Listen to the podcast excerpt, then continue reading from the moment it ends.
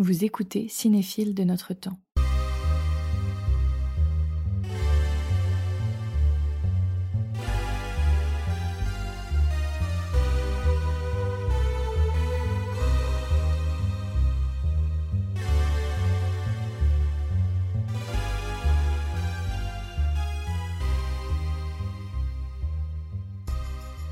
Si notre invitée n'avait pas travaillé dans le cinéma, peut-être aurait-elle été archéologue, tant elle a œuvré pour la redécouverte et la mise en lumière d'œuvres et d'archives cinématographiques longtemps abandonnées, voire disparues de nos mémoires.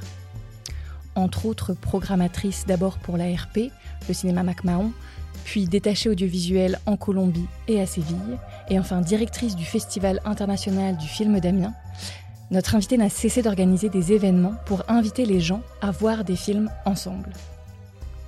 Cette curiosité, mise au service du collectif, a petit à petit construit une cinéphilie sans frontières, ample à tous les regards et à tous les égards, et qu'elle met aujourd'hui au service des œuvres et du parcours de sa mère, Sarah Maldoror, cinéaste française et figure de proue du cinéma africain. Bienvenue Anouchka De Andrade. On est très heureux et heureuse de vous avoir parmi nous aujourd'hui et merci beaucoup d'avoir accepté notre invitation. Merci. Je suis ravie d'être euh, ici et de partager un petit moment avec vous. Alors nous aussi, et comme c'est de coutume, on va commencer par une citation surprise, mais qui, on l'espère, va résonner un peu avec votre cinéphilie. Il est bon pour le futur du cinéma que l'Afrique existe. Le cinéma est né en Afrique car l'image elle-même est née en Afrique. Ses instruments sont certes européens, mais sa nécessité créatrice et sa raison d'être existent dans notre tradition orale.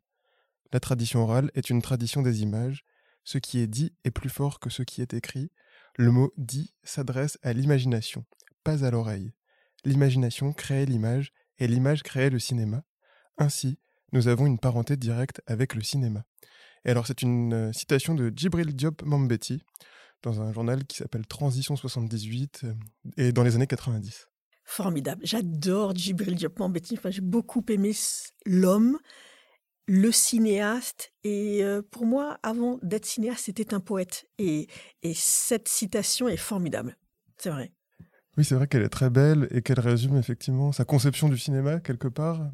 Et on va passer à votre portrait. Et euh, on vous avait demandé si vous étiez une disparition au cinéma, laquelle seriez-vous? Et vous nous avez répondu notamment par euh, le film Yen de Djibril Diop Mambeti.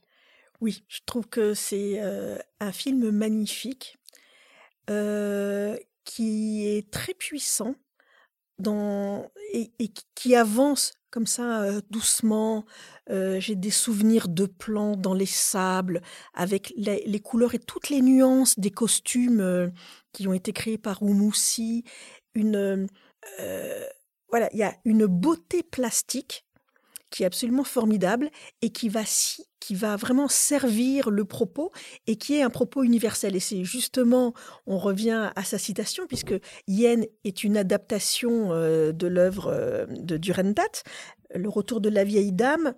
Et on voit que, ben oui, je vois pas pourquoi un cinéaste sénégalais ne pourrait pas s'approprier et, et, et la transformer il, parle en fait de le, cinéma est un langage universel. Bon là, j'enfonce des portes ouvertes, mais euh, là, on, est vraiment au cœur de, cette euh, idée et il apporte quelque chose en plus. Donc c'est ça qui m'intéresse, c'est que euh, toutes les histoires, elles ont pu déjà dites, racontées, mais à chaque fois c'est le point de vue du cinéaste qui va faire la différence. Et lui, on a son point de vue et puis j'aurais envie de dire aussi de la matière et qui est quelque chose de totalement euh, intemporel avec cette histoire et impalpable. C'est-à-dire que il y a des films, on est vraiment face à l'image, c'est dans le concret, on est là avec les personnages, et lui, on sait pas, on est, on est au-dessus. Il y a quelque chose d'évanescent. D'où cette idée un peu de disparition ou pas tellement? Euh, Ou plus peut-être lié à son réalisateur qui a disparu un peu non, moi, c'était Lui. Moi, Voilà, parce que je, euh, son cinéma et cet homme me manquent. Voilà, donc j'ai senti ça comme euh, le, pour moi la disparition, c'est aussi le manque. Et j'avais aussi envie de citer Pasolini parce que je pense que lui aussi, c'est vraiment euh, un auteur qui manque aujourd'hui. Oui, et d'ailleurs, c'est intéressant que vous ayez rapproché les deux parce que euh, j'ai l'impression qu'on pourrait tisser des liens entre leurs œuvres aussi, euh, notamment dans, dans leur lyrisme d'une certaine façon aussi, dans leur côté un peu baroque quelque part aussi. Et, et leur rapport aux mots. Pasolini a commencé en étant poète. Eh c'était un écrivain. Mmh, mmh. Et, et, Djibril était aussi un poète. Et donc, euh, les liens sont évidents. Et puis, Pasolini avait un projet en Afrique. Il y a tous ces liens, euh, voilà, on, peut euh, s'amuser à les regarder euh, de plus près. On vous a demandé ensuite si vous étiez une fille au cinéma, laquelle seriez-vous? Et là, vous avez un petit peu tordu la question en disant que vous étiez une fille de cinéma parce que vous étiez née dedans. Alors, est-ce que vous pourriez nous raconter un petit peu pourquoi vous êtes une fille de cinéma, en quelque sorte Alors, D'abord parce que ma mère était cinéaste, mais je suis née pendant qu'elle était étudiante à l'école de cinéma à Moscou, euh, la grande école Levgeek. Donc, euh, le lien est évident en tant qu'enfant, mais il y a aussi euh, ce qu'elle nous a transmis, ma sœur Enda et moi. le cinéma était essentiel, mais le cinéma, c'était pas juste euh, les histoires qu'on pouvait aller voir, découvrir. C'était aussi un lieu. Il avait la salle de cinéma et qui souvent a été notre, euh, notre gardienne. Donc je me souviens, nous avons... Euh, à Moscou, en Russie Non, de Moscou, je n'ai aucun souvenir parce que j'y ai passé que deux ans et pas de souvenir de Moscou. Mais j'ai les souvenirs d'Algérie, où nous avons vécu, je crois, de, de 5 à 10 ans. Et je me souviens que ma mère avait des réunions, des, rendez-vous, euh, et que quand elle y allait, parfois elle nous déposait à la cinémathèque, et c'était on, était gardés là, et la, donc la salle m'a jamais effrayé. C'est un, un, cocon. où on va et on pouvait, on pouvait voir des films, et alors mais qui n'étaient pas forcément pour les enfants, pas forcément euh, pour nos âges, mais c'était un lieu refuge où on allait simplement et on a toujours gardé ça. Et, et, et, je me souviens surtout, puisque le directeur à ce moment-là était euh, Jean-Michel Arnold, le directeur de la Cinémathèque algérienne, on y allait, parfois on n'était que son fils Jean-François, euh, ma sœur et moi, dans la salle, mais on a découvert. Et, j'ai l'impression, alors peut-être, je dois certainement... Euh, euh, me raconter des histoires. Mais j'avais, j'ai dans mon souvenir, j'ai l'impression que des fois on allait à la cinémathèque à 10 heures dans la journée, il n'y avait pas de programmation, on nous mettait un chapeline et hop, et on attendait comme ça. Et pendant ce temps, notre mère allait faire ses rendez-vous, notre père, on nous récupérait après la projection. Donc c'est projection privée. Ah oui, non, mais ça, beaucoup, on a beaucoup assisté à des projections privées. mais j'ai des souvenirs de la cinémathèque euh, algérienne avec des, des, beaucoup de projections, des salles vides que pour nous. Et j'ai gardé ce goût. Alors j'adore. Moi j'aime bien être avec du monde dans une salle, mais euh, j'ai pas de problème d'être seule au cinéma. ça, ça fait écho à tout ça. Et donc pour moi c'est bien quoi. Là c'est le prolongement de voilà. Je me sens enfant Vraiment, on a l'impression d'avoir été aussi élevé avec les films. On a chacun des nounous dont on se souvient. Et eh bien, euh, et moi, je peux dire que voilà, c'était la cinémathèque. Et est-ce que vous avez un souvenir du lieu en lui-même particulier? Enfin, peut-être hormis ces salles vides, mais peut-être une caractéristique de, je sais pas, comment étaient les fauteuils ou comment étaient les salles ou les couloirs ou la devanture. C'est plutôt noir et blanc. Euh, mais je, je, me souviens des, des arcades euh, de l'avenue pour y aller. Et vraiment, c'était voilà, la salle. Euh, il n'y en avait qu'une ou il y en avait plusieurs? je, ah, je, me souviens que d'une. Je n'ai pas été fouillée là au fin fond de ma mémoire, mais j'ai souvenir d'une salle, euh, fauteuil confortable. Et allons-y, projection pour nous. Et en dehors de Chaplin que vous venez de citer, vous avez d'autres souvenirs de films de cette époque? De cette époque, non. Je me souviens vraiment beaucoup de Chaplin et de Buster Keaton. Euh, et, c'est pour ça que je pense que parfois, avec Jean-Michel, peut-être que Sarah lui disait, mais passe-leur ça, et, parce que euh, Sarah avait une admiration incroyable pour Chaplin. Et donc, euh, voilà, peut-être que ça me fait plaisir hein, de penser ça, que j'avais des projections privées, Chaplin et moi, voilà. Et bien justement aussi, on vous demandait, euh, ça résonne avec cette idée de, pays où vous avez vécu, parce qu'on vous a demandé si vous étiez un pays ou un territoire au cinéma, lequel seriez-vous? Et là, vous nous avez répondu, pas de frontières, pas de pays, mais l'émotion et la sincérité. Mais vous nous avez quand même parlé d'un lieu qui vous est cher peut-être, c'est l'école, euh, donc l'école San Antonio de los Baños à Cuba. qui a été fondée dans les années 80. Est-ce que vous pouvez nous dire pourquoi cette école elle est importante pour vous peut-être? Alors parce que c'est parce que c'est une école, parce que c'est la transmission, parce que j'adore l'idée. Donc c'est une école qui a été fondée par Gabriel Garcia Marquez et qui est une école qui a eu tout de suite une vocation internationale. Et donc les, les, directeurs invités, et jusqu'à présent, hein, invitent des cinéastes du monde entier à venir et à transmettre chacun dans, son, dans sa spécialité aux étudiants. Et en fait, je n'y suis jamais allée, je suis jamais allée à Cuba, mais je rêve d'aller à San Antonio de los Baños et j'aimerais beaucoup y aller, euh, donner des cours, euh, parce que j'ai fait beaucoup d'interventions dans ma vie dans différentes, euh, dans différentes structures, à différentes occasions. Et alors, je ne sais pas pourquoi, j'ai jamais réussi à me faire inviter à Cuba, mais je rêve de ça, ça, ça fait partie, voilà. c'est un rêve. Mais et c'est parce que moi, c'était aussi, euh, parce que c'est une école particulière qui a été fondée donc par euh, Garcia, Marquez. et je crois aussi par Castro. Ou... Oh, bah, certainement que le, que le Fidel Castro a, a parce que c'est vraiment, et puis ça c'est le c'est un projet absolument concret de l'idée du socialisme à la cubaine, d'avoir un lieu de formation de très grande qualité, ouvert à tous, euh, gratuit pour les Cubains et en faisant venir les spécialistes du monde entier. Euh, et, il y a beaucoup de cinéma cubain, ils ont vraiment des cinéastes de très grande qualité. ils ont fait la même chose avec euh, la médecine, par exemple.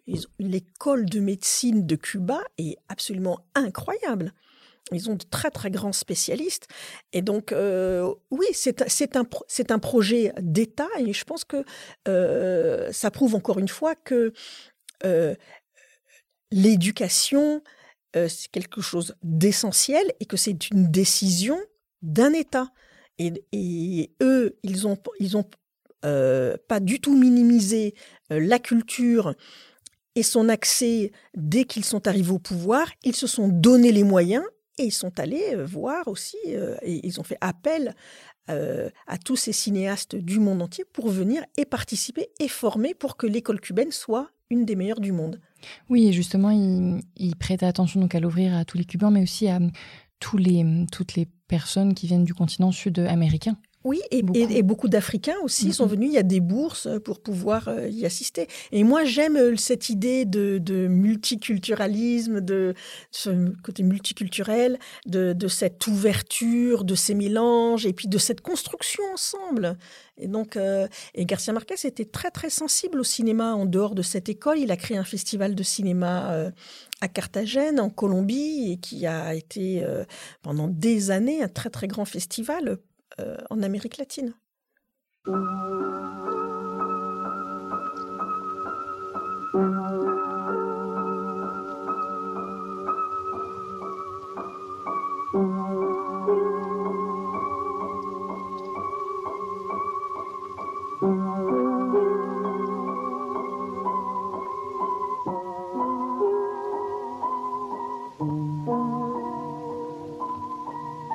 Avec ses quatre dromadaires, dont Pedro d'Alfa Rubera courut le monde et l'admira, il fit ce que je voudrais faire. Si j'avais quatre dromadaires est le souvenir d'un choc cinéphile d'Anouchka, qui nous raconte sa première rencontre avec ces images et son réalisateur, Chris Marker. La photo, c'est la chasse. C'est l'instinct de la chasse sans l'envie de tuer. C'est la chasse des anges. On traque, on vise, on tire, claque. Au lieu d'un mort, on fait un éternel. Je me souviens très très bien d'avoir découvert ce film.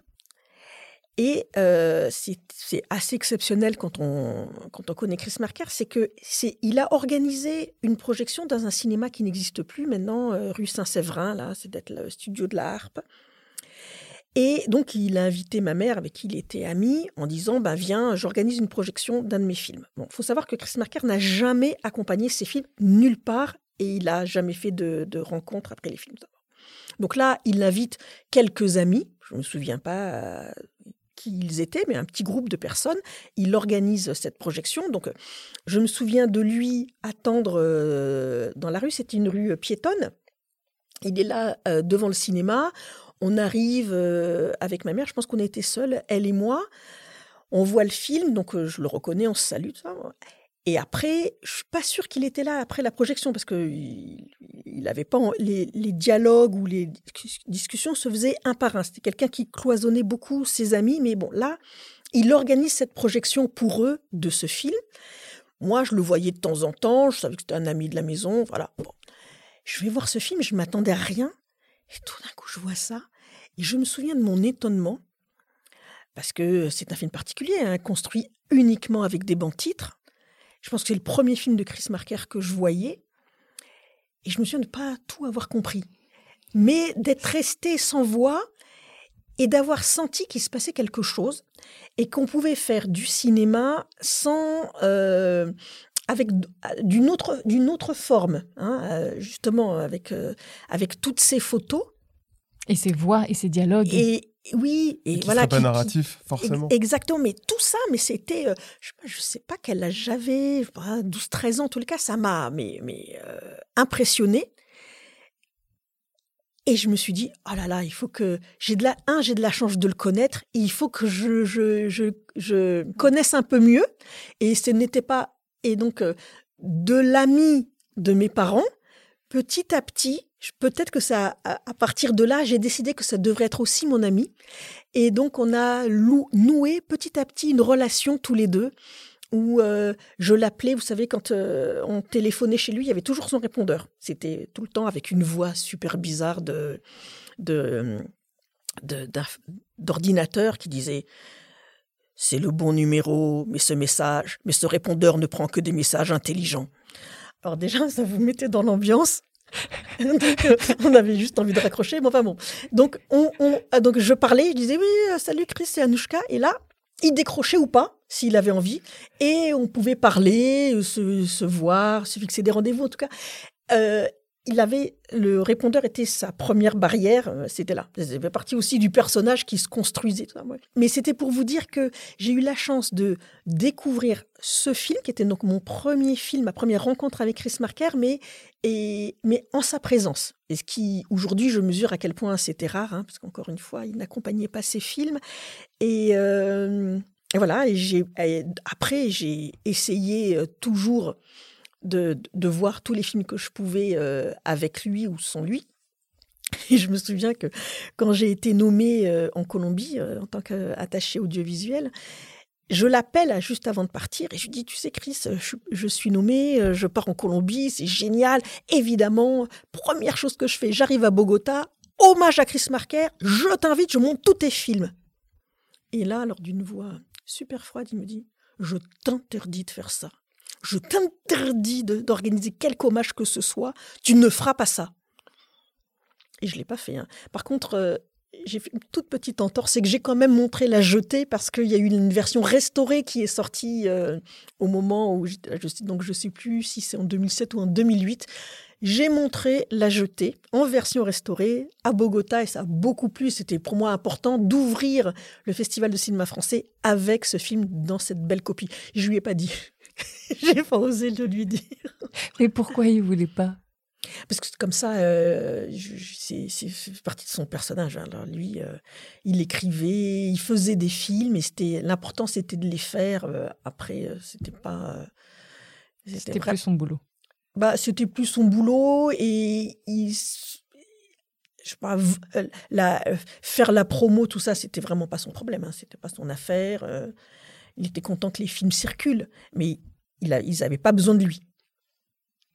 Peut-être que la notion d'hommage, c'était peut-être quelque chose de, un, de, de, penser qu'il méritait d'être au-dessus, et ça, il n'en était pas question, ou euh, peut-être que, parce que je pense à ça, parce que ma mère aussi, quand euh, euh, un des cinéastes avait eu envie de lui rendre hommage dans un festival, elle avait dit, oulala, là là, surtout pas, ça sent le sapin. Peut-être que pour Chris, c'était la même chose, je sais pas. En tout cas, c'est fait. Mmh. Oui. Et on vous a demandé ensuite, vu que euh, ça avait l'air important, enfin ça a l'air important pour vous de montrer les films collectivement, euh, si vous aviez des souvenirs, soit des souvenirs, soit des, mm, des fantasmes de projections organisées et que ce soit obligatoirement des, mm, des, projections qui doivent être faites collectivement, dans le sens où pour un large public. Et là, vous nous avez cité deux projections que vous aimeriez faire. Mmh et qui ont l'air très belles. J'espère qu'elles verront le, le jour, un jour. Euh, c'est une projection sur une barge en remontant le Magdalena en Colombie. Donc euh, moi je me demande quel film projeté sur une barge? Et après vous nous avez parlé de Hair, le film de Milos Forman, la comédie musicale pour un cinébal. Oui. Eh ben en fait c'est que le Magdalena c'est un fleuve donc qui traverse la Colombie vous savez que la Colombie, c'est euh, quand même un pays euh, où la circulation est difficile parce qu'il est traversé par trois cordillères. La cordillère des Andes se termine avec trois, trois, trois, trois sommets, enfin trois, trois, trois chaînes de montagnes. Trois chaînes, trois chaînes de montagnes, exactement. Et donc, euh, circuler à l'intérieur du pays, c'est difficile. Puis après, il y a toute l'Amazonie qui est encore très difficilement praticable. Donc, mon idée, c'était de partager une séance de film à des personnes qui n'ont pas accès au cinéma parce qu'il n'y a pas de salle. Et donc je trouvais que l'idée de construire une berge sur laquelle on tendrait une toile et le, la, le, la berge, le, le, le, bateau descendrait le fleuve ou le remonterait, peu importe le sens. Et, euh, et en, en amont, les gens saurait que le, bateau allait arriver comme un cinébus et les personnes s'installeraient sur le bord du fleuve, euh, voilà, tranquillement, et à la nuit tombée, clac, projection d'un film. Voilà, et je trouvais que c'était euh, vachement bien de euh, pénétrer comme ça au, cœur d'un pays par une voie navigable qui était, qui est euh, encore accessible pour amener du cinéma et, et j'imaginais un film joyeux, un film vraiment un, moment de pur bonheur cinématographique et pas un film particulièrement latino-américain, mais quelque chose de archi universel pour leur dire, eh ben voilà, on est ensemble, on va s'amuser, on va avoir de l'émotion. Et c'est pour ça que j'ai pas mis de titre, parce que le titre peut changer et j'aurais pu amener plusieurs films. Et, puis, euh, je me souviens que quand j'ai commencé à avoir l'idée, c'est de voir si c'était possible. Évidemment, hein, c'était pas possible pour des raisons de sécurité et tout ça. Et voilà, et de C'est tellement dommage. Mais j'aimerais bien que quelqu'un reprenne le projet. Euh, au moment où j'ai envisagé de faire ce projet euh, venait de sortir en Colombie. J'avais aidé la distributrice à présenter le film La marche de l'empereur.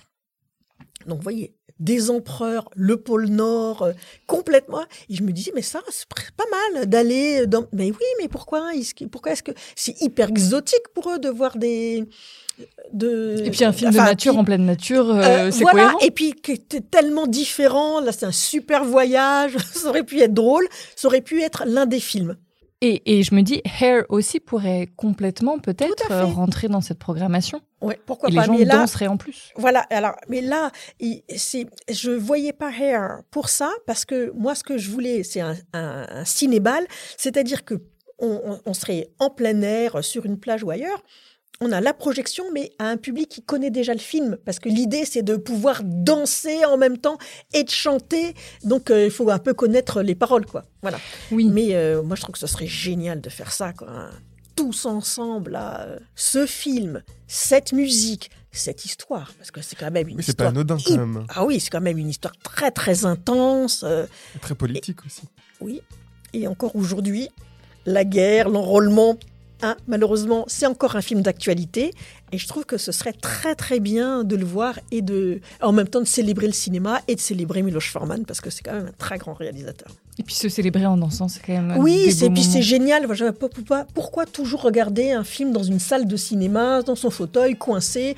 Je trouve que de pouvoir. Ben oui, de pouvoir le, le, voir et de, de faire autre chose. Oui, voilà, voilà. et, puis, et puis comme ça, c'est une manière de, de, de tourner parce qu'on a, on, on, rêve tous euh, de, de, participer à un tournage de film. Et ben là, on est dans le film. Et c'est comme si on, on, faisait partie des et avec toutes ces scènes. Euh, Mais oui, je pense particulièrement. À Central Park, et ben voilà, on viendrait, on viendrait déguiser et on et allez, chacun serait un des personnages. Ah oui, non, mais il y a un, beau truc à faire là. Hein.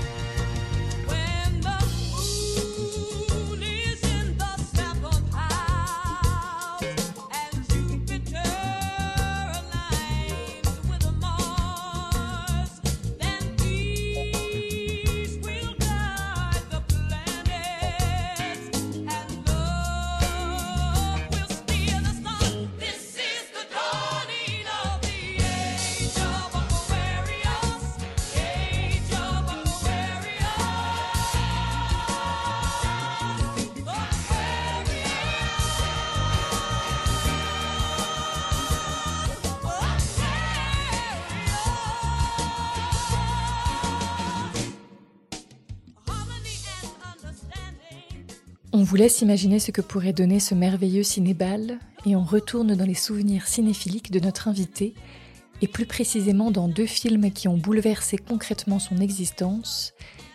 Il s'agit des deux premiers longs métrages de sa mère, Sarah Maldoror, intitulés Des fusils pour Bonta et Sambizanga.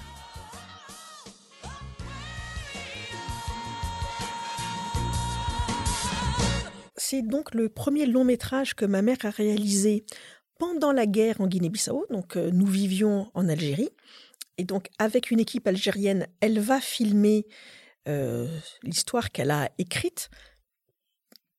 Et euh, ensuite, pour des raisons politiques et de choix artistiques, il y a une incompréhension avec le producteur, qui était l'État algérien, et euh, ma mère doit quitter précipitamment l'Algérie. Et nous aussi, d'ailleurs, c'est comme ça qu'on est arrivé en France. Et les copies sont restées en Algérie. Et depuis ce temps, je, rêve de pouvoir retrouver ces copies. Et donc là, grâce à une, euh, amie productrice, euh, Marie-Pierre Massia, je, je suis en train d'essayer de me rendre en Algérie où j'espère pouvoir retrouver ce film 50 ans après, dont personne n'a jamais rien vu. On n'a que le récit de amie de Sarah qui est allée avec elle sur le film en tant que photographe, qui est Suzanne Lipinska, et qui a fait beaucoup de photos qu'elle m'a remises et qui a écrit euh, des articles pour parler euh, de la guerre en Guinée-Bissau et de son expérience de tournage euh, qui a été quand même très très épique. Et donc, si j'arrivais à retrouver ce film, ce serait formidable. Et puis, et, et donc il y a le côté euh, euh, cinématographique, voilà, retrouver une copie, euh, c'est toujours intéressant, mais il y, a, tout le côté symbolique et le côté aussi intime, parce que ça, c'est vraiment un film qui a bouleversé nos vies dans notre famille, puisque nous vivions en Algérie, toute la famille, et parce qu'elle a eu ce différent avec ce producteur, elle a dû quitter l'Algérie. Elle a eu 48 heures pour quitter le territoire. Et nous, euh, Enda et moi, et ben voilà, on a dû euh, aussi euh, partir. Et on est arrivé en France comme ça, du jour au lendemain, changer d'école, rentrer dans. voilà, on est arrivé comme ça dans la, à Saint-Denis. Il y a un autre film de votre mère qui vous a marqué dans votre vie personnelle, c'est Sambizanga, qui est son Deuxième film Donc c'est son, son deuxième long métrage. Le troisième, parce qu'elle a commencé, le premier film qu'elle a réalisé est un court métrage, Monangambé, qu'elle a réalisé en 69 en Algérie. Donc là, c'est son premier euh, long métrage terminé, diffusé. Et c'est un film important dans nos vies parce que euh, ça l'a propulsé sur la scène internationale. Elle a remporté grâce à lui de nombreux films et elle a été invitée dans très nombreux festivals. Et donc, on voyageait avec elle. Euh, dès que l'on pouvait, quand euh, pendant, si ça tombait pendant les vacances scolaires, donc elle faisait tout pour dire ah je veux bien venir, mais j'ai deux filles. Ou si ça l'était pas vraiment, on pouvait rater un ou deux jours d'école parce que c'était intéressant. Et nous, on adorait ça parce que on arrivait dans les festivals, on était les seuls enfants, donc tout le monde euh, nous offrait du chocolat. Ils étaient gentils avec ces deux petites filles qui étaient là. Et, et, puis, elle nous laissait le soir à l'hôtel. C'était génial d'être seule à l'hôtel. On, s'amusait comme des folles euh, euh, dans la chambre. C'était et on a vraiment visité. Puis, et, et certainement que ça m'a beaucoup euh, marqué puisque c'était la découverte des festivals. Et alors, justement, vous parlez de le montrer en festival. Est-ce que c'est un film que vous aimeriez davantage montrer aujourd'hui, davantage rendre? Ah, mais c'est ce que je fais. Alors là, là. Euh, euh... Oui, plutôt comment vous le faites justement Alors, c'est que donc le film a été produit en, en 72, il est sorti en 74. Et il a eu donc euh, cette grande euh, présentation internationale. Parce qu'il a un thème politique très fort. Oui, oui, c'est l'histoire d'une femme euh, dont le mari est arrêté un matin à l'aube, enlevé par euh, la police, et elle, elle va aller avec son enfant sur le dos de euh, poste de police en poste de police pour arriver jusqu'à la prison centrale de Luanda. L'histoire se déroule en Angola et elle va apprendre que son mari était un militant et il est, quand elle arrive, il est mort sous la torture. Voilà. Donc c'est la prise de conscience d'une femme dans euh, l'action politique et c'est la naissance du mouvement pour la libération de l'Angola. On est juste dans le moment charnière avant euh, que la guerre contre euh, le colon portugais éclate. Donc il y a le rôle de cette femme, la prise de conscience et puis comment toute la population va être solidaire parce que il est arrêté euh, mais qui est-il? On ne sait pas euh, comment les messages sont transmis et comment on va entourer cette femme, l'accueillir, l'accompagner euh, pour, et, pour la soulager. Et puis, donc, encore une fois, cette naissance du mouvement. Donc, c'est un film très important aussi dans l'histoire de l'Angola, pas seulement sur le plan cinématographique, mais aussi sur le plan historique, puisque ça marque un moment important dans l'histoire des luttes de libération. Et, Sarah Maldoror a voulu faire ce film parce qu'elle disait, dans les années 70, on ne parle que de la guerre du Vietnam. On ne parle pas des guerres de libération en Afrique. Or, Guinée-Bissau, le Mozambique, l'Angola, le Cap-Vert, Saint-Thomé était en train de se battre contre le colonialisme portugais. Donc, elle, elle, mais toute sa vie, elle a eu cette notion euh, d'urgence et, et, aussi d'intégrité, de responsabilité, en se disant mais je ne vais pas attendre que quelqu'un s'empare de ce sujet. Je suis responsable, je dois le faire. Et donc c'est pour ça qu'elle a fait euh, ces films-là, donc, avec ce souci de l'urgence, de faire, de, de, de, de, partager et de faire connaître ces, ces luttes aussi africaines qui n'étaient pas, euh, qui étaient un peu négligées et qui n'étaient pas euh, sues du grand public. Donc c'est dans cet esprit-là euh, qu'elle a fait ce film. Donc après le film, les droits du film ont été rachetés par René Château. Et là, tout s'écroule, c'est-à-dire qu'il interdit la diffusion du film. Donc pendant 40 ans, le film n'a plus été vu. Et ensuite, Martin Scorsese, avec sa, la Film Foundation, nous envoie un courrier en disant euh, Chère Madame Aldoror, euh, euh, je voudrais restaurer grâce à ma fondation. Vous savez qu'il a, dans le cadre de sa fondation pour le cinéma, il, il, y a une partie African Heritage. Donc il dit Je veux restaurer ce film. Est-ce que vous, est-ce que vous en êtes d'accord? Est-ce que je peux avoir accès au négatif? Et là, l'horreur de l'horreur. Je dois répondre, puisque ma mère ne parlait pas anglais, je dois répondre à Martin Scorsese. Eh bien non, c'est pas possible, puisqu'on n'a pas accès au négatif. Donc c'était terrible. Mais bon, heureusement, avec ses équipes, et grâce aussi au service juridique de la SACD, on arrive à trouver un accord avec René Château. Le film est restauré et aujourd'hui, il est euh, visible et il fait le tour du monde, le tour des festivals et c'est formidable parce que Là encore, on a pu faire une restauration avec la Cinémathèque de Bologne qui a fait un travail mais formidable et, et, le film se, il a une nouvelle vie. C'était une grande aventure hein, cette histoire. On, a, on s'est battu presque dix ans hein, pour arriver à le restaurer.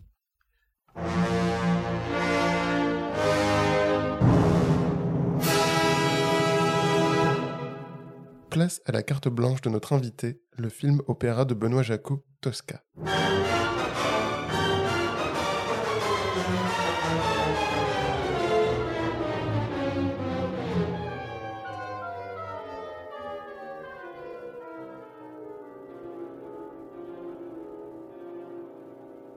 D'abord, j'adore l'opéra.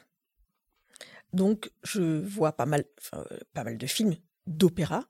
Et celui-là, il n'a rien à voir avec les films d'opéra qu'on a l'habitude de voir. Alors évidemment, on, euh, pense aux films de Lozé, Don Giovanni, qui étaient formidables parce que c'était tourné dans les décors. Mais celui-là, c'est, on est dans l'opéra et en même temps au cinéma. Et il, fait des allers-retours de l'un avec l'autre. Il, euh, alors, on a la musique dans son intégralité, mais ce que j'ai trouvé absolument fascinant, c'est sa manière de vous dire, bon ok, on a l'opéra, cette histoire tragique, ce drame qu'on voit sur, l'écran, parfois on est dans le, dans le drame et clac, on est en pleine répétition, pas en pleine répétition, en plein enregistrement. Donc on passe de la couleur au noir et blanc pour, pour faire euh, cette rupture. Et là, en fait, il vous dit, non mais ce n'est que du cinéma. Et je trouve ça d'une intelligence de mise en scène, mais incroyable. Le travail qui a été fait sur les costumes, sur les décors, le fait d'avoir des fonds noirs où les, les, les, personnages disparaissent, ils reviennent, parce qu'en fait, c'est ça l'opéra, euh, euh, c'est la, la, plupart du temps, c'est vraiment un peu tiré par les cheveux sur l'histoire, mais même la, construction des décors. Là, il, il va à fond. Et en même temps, donc on est dans l'opéra, mais en tant que spectateur, eh ben, on a quand même une chance inouïe, parce que quand on est dans une salle d'opéra, ben, à moins d'être au premier rang, et encore, on n'a pas le visage si proche des, des, chanteurs. Donc là, on a des gros plans sur eux. Et Ruggiero Raimondi, c'est quand même un immense acteur et un chanteur de génie. Et donc là, il nous permet une proximité avec les chanteurs que jamais on a euh, quand on est à l'opéra. Donc on se dit ah ouais c'est quand même mieux d'être au cinéma. donc on a tout, on a les avantages du cinéma, mais on a tous ceux de l'opéra parce que euh, euh, la mise en scène est sublime. Et, puis il a il y a aussi des petites choses puisque ça c'est un, opéra qu'on dit vériste de et Puccini a rajouté les vraies cloches de Rome, par exemple. Euh, et, donc il y tenait, il a beaucoup travaillé sur le son des cloches euh, pour dire où on était. Mais là, euh, Benoît Jacot poursuit cette idée. il va filmer dans le vrai château Saint-Onge. Il va de temps en temps filmer, il, filme vraiment à Rome, mais en même temps dans les studios. Et donc on est aussi, c'est ça aussi intéressant au cinéma, c'est de voir les coulisses. Et là, il nous permet d'être de, dans les coulisses quand on est en plein enregistrement. Donc on voit cet orchestre, ils sont tous habillés euh, comme tous les jours. Ils sont pas comme on est à l'opéra en costume noir. Euh, et, on, et puis on voit, on a des gros plans aussi sur le chef d'orchestre, on le voit, et on voit les chanteurs. Enfin, moi, moi je suis. Euh, Mais oui, et ce que je trouve fascinant, c'est que quand on voit ces scènes de répétition qui font donc rupture avec euh, euh, cette suspension de l'incrédulité, comme on dit, enfin voilà, de cette histoire qui normalement devrait se dérouler sans interruption, et ben là, ces séquences un peu documentaires presque de répétition je trouve qu'elle n'atténue pas la tension de l'histoire. pas du tout. Elle participe à accentuer cette tension parce qu'il y a vraiment des jeux de regard ou de, de personnages qui ne sont pas encore apparus qu'on va nous qu'on va nous annoncer. C'est ça son intelligence, c'est que il, il dit pas je vais filmer un opéra, regarder les beaux décors, les beaux costumes, voilà. Lui il dit on est au cinéma, tout est faux. Il a il y a la scène, tout ce qui se passe et on a aussi le plaisir du cinéma et tous les à côté. Et, cette, cette balance qu'il a réussi à faire entre l'enregistrement et euh, le déroulement de, l'action et d'une intelligence, d'une précision, enfin d'une justesse qui font que euh, il, satisfait euh, les amateurs d'opéra il, satisfait les amateurs de cinéma et on est là ensemble et il sert l'œuvre de Puccini parce que c'est quand même ça euh, l'idée. Oui, il sert la musique euh, à merveille. voilà.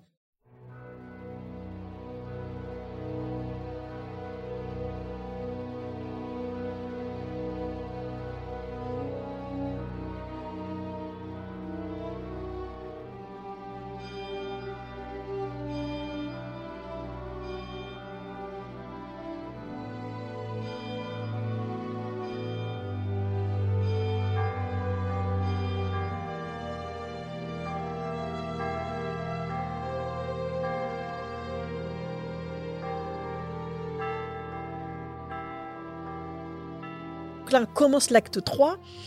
Et là, on est à l'extérieur, parce que dans, dans l'acte 2, on était entièrement euh, sur la scène de l'opéra. On voit pas du tout l'orchestre. Là, on commence avec l'orchestre, Donc ça permet aussi de redescendre au niveau de la tension. Et euh, on voit euh, un, troupeau de moutons euh, qui, se promènent dans les rues de Rome. Et elle, et donc ça nous donne une, la notion de son déplacement. Tosca va à nouveau au château pour retrouver, au château Saint-Ange pour retrouver son amoureux, où elle espère qu'il va faire semblant de mourir et qui vont pouvoir tous les deux s'échapper. Et alors, j'ai beaucoup aimé la manière où on les voit, euh, donc euh, comment ils filment sur les remparts du château. Là encore, tout le reste est noir. On est éclairé que sur l'action, comme à l'opéra. On est avec euh, les deux chanteurs. Et ensuite, lui, il va partir. Donc, il, on, on est, on est comme ça, face aux deux chanteurs. Oh, euh, euh, Roberto Alagna, euh, Roberto Alagna qui joue le personnage de l'amoureux. De l'amoureux s'en va. Le Paul, et on met, nous, on est au niveau de Tosca. Et elle nous regarde, elle nous prend un témoin. Elle, elle parle, elle lui dit Non, tu, vas, tu vas tomber, tu fais attention, fais semblant de mourir, surtout te lève pas, te bouge, bouge pas. Et lui, euh, s'éloigne. Le peloton arrive, donc on est vraiment au fond de la scène, le et on est toujours le point de vue de Tosca. Ça, je trouvais ça très très joli parce que on va pas se rapprocher de lui. Il est au fond, le, peloton tire, il s'écroule, on vient vérifier qu'il est vraiment mort. Nous, on est tout là, on est suspendu, on est là avec Tosca. On voit la scène au fond, quoi. C'est même loin se dérouler. Il part, et puis on la suit. On part avec elle, on va se rapprocher du corps, et il est mort. C'est horrible. Il est vraiment mort, et voilà, et elle crie, et donc là, elle se lève, elle a compris que... Donc elle s'est fait trahir par Scarpia, elle sait qu'ils vont découvrir le corps de qu'elle de, l'homme qu'elle a tué. De toute façon, elle entend les bruits ils arrivent, mais nous, on reste toujours, on est toujours avec elle là par terre, et elle va se lever et se déplacer sur la gauche, et elle se retourne encore vers nous, et on pense que, on, comprend qu'elle va se suicider, on pense qu'elle va s'adresser à son homme, et pas du tout, elle s'adresse à Scarpia, à nous deux, et elle se jette dans le vide, et on n'a que la traîne sur là, ça aussi, on n'a pas besoin de la voir. Voilà, on est au cinéma, d'accord, mais quand même, on reste que avec le, la traîne qui va, qui, qui, qui va tomber. Et là, c'est pratiquement la dernière scène. C'est la dernière scène, c'est fini. Et on reste pas sur la scène de l'opéra. On revient sur l'enregistrement fin de la musique, et là, elle crie. Et on a, enfin, on a euh, l'actrice, la chanteuse, la, la, chanteuse Georgia, qui crie et qui nous dit oui. C'était dur, c'était de la tension. Alors je sais qu'il y a beaucoup de, de, mélomanes qui n'ont qui ont pas aimé, mais ce, ça, c'est l'idée de génie. Parce que finalement, ça nous permet à nous aussi d'être soulagés parce qu'on a été dans toute cette tension, on a quand même voulu y croire, il ne pouvait pas mourir, et elle, en plus, se suicider. Voilà, fin de l'opéra, on revient dans la vie, euh, et, on, la retrouve. Et moi, je trouve que, voilà, ce cri de Angela Giorgio, c'est la dernière intervention de Benoît Jacot qui vous dit, mais oui, c'était que du cinéma.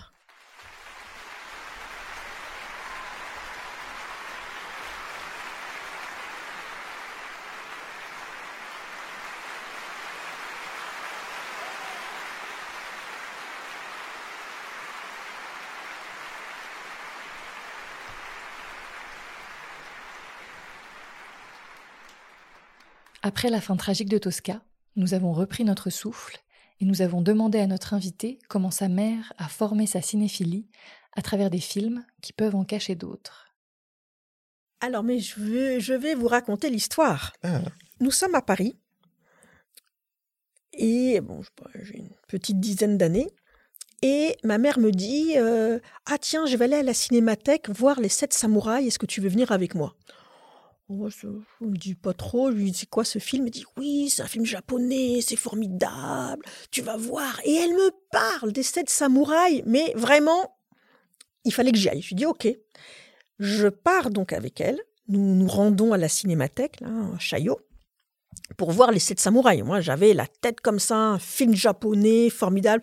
Peut-être que j'avais déjà vu les sept mercenaires parce que j'ai toujours aimé beaucoup le western. Moi, j'aime vraiment tous les genres au cinéma.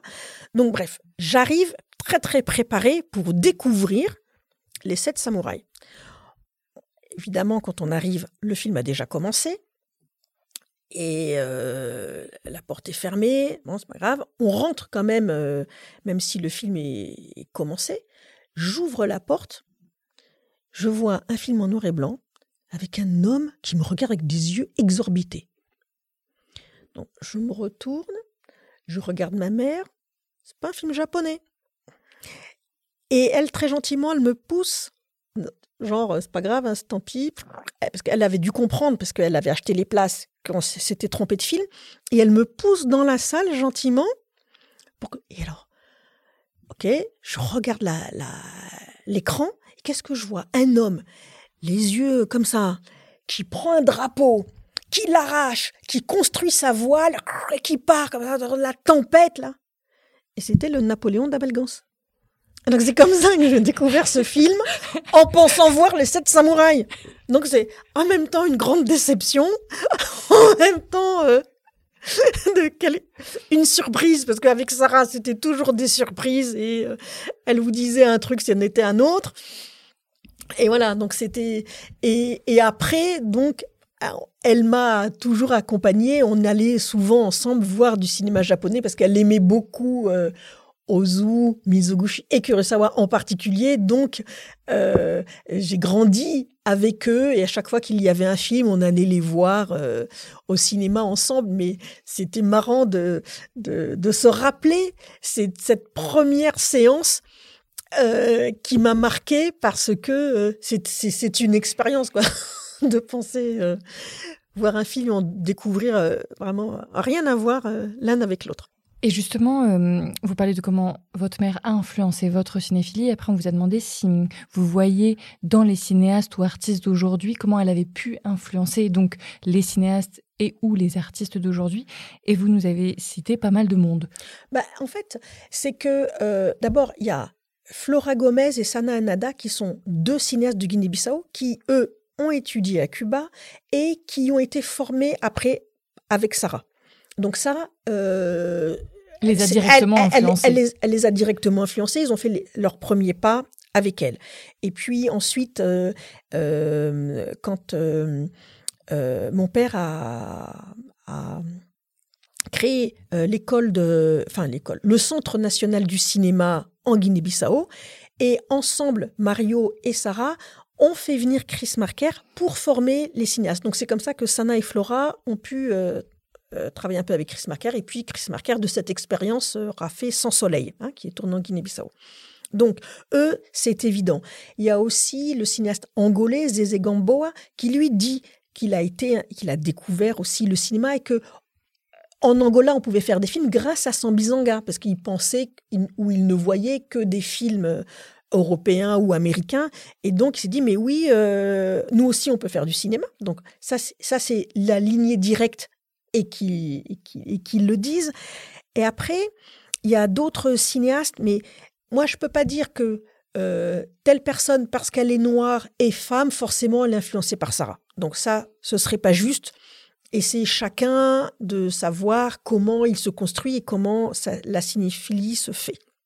Mais en revanche, euh, je pense qu'il y a un groupe de, de comédiennes par exemple, quand elles ont écrit, euh, enfin des comédiennes et comédiens, quand elles ont fait leur livre La Noire n'est pas mon métier, elles auraient pu citer Sarah, parce que quand même, euh, Sarah Malderor a créé la première compagnie de théâtre noir en France en 1956. Les griots, oui. Les griots. Donc, quand, euh, voilà, je pense que c'est bien aussi de ne pas oublier d'où on vient. voilà, il y a eu quelques personnes avant qui ont essayé euh, de, bousculer les choses et d'ouvrir des portes.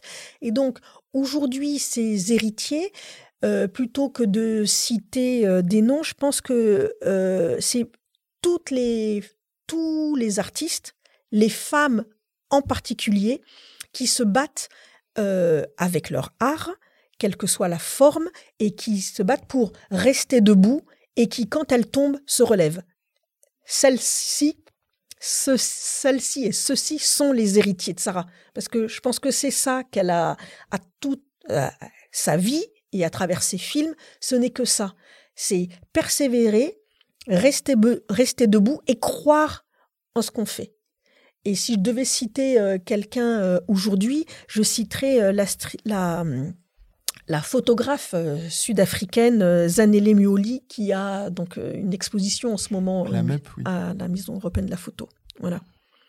Oui, qui, est, bah, qui se bat en Afrique du Sud pour, pour les combats de la communauté LGBTQI, entre autres. Entre autres, voilà.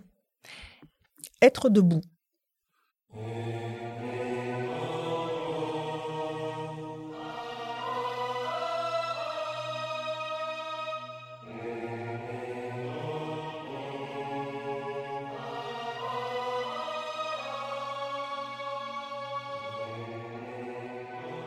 Pour finir ce tour du monde et d'histoire du cinéma, Anouchka choisit le film bollywoodien Koimil Gaya comme refuge, autant pour le plaisir des chansons et de la danse que du cinéma lui-même.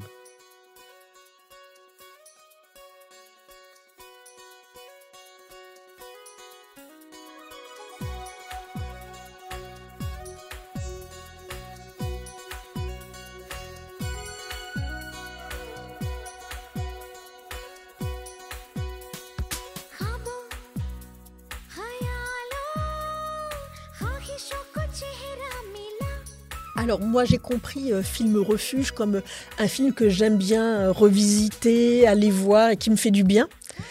Et comme je voulais euh, ouvrir encore un peu plus tous les exemples et les géographies que je vous ai proposées, j'ai choisi un film indien, de Bollywood en particulier. J'adore le cinéma de Bollywood.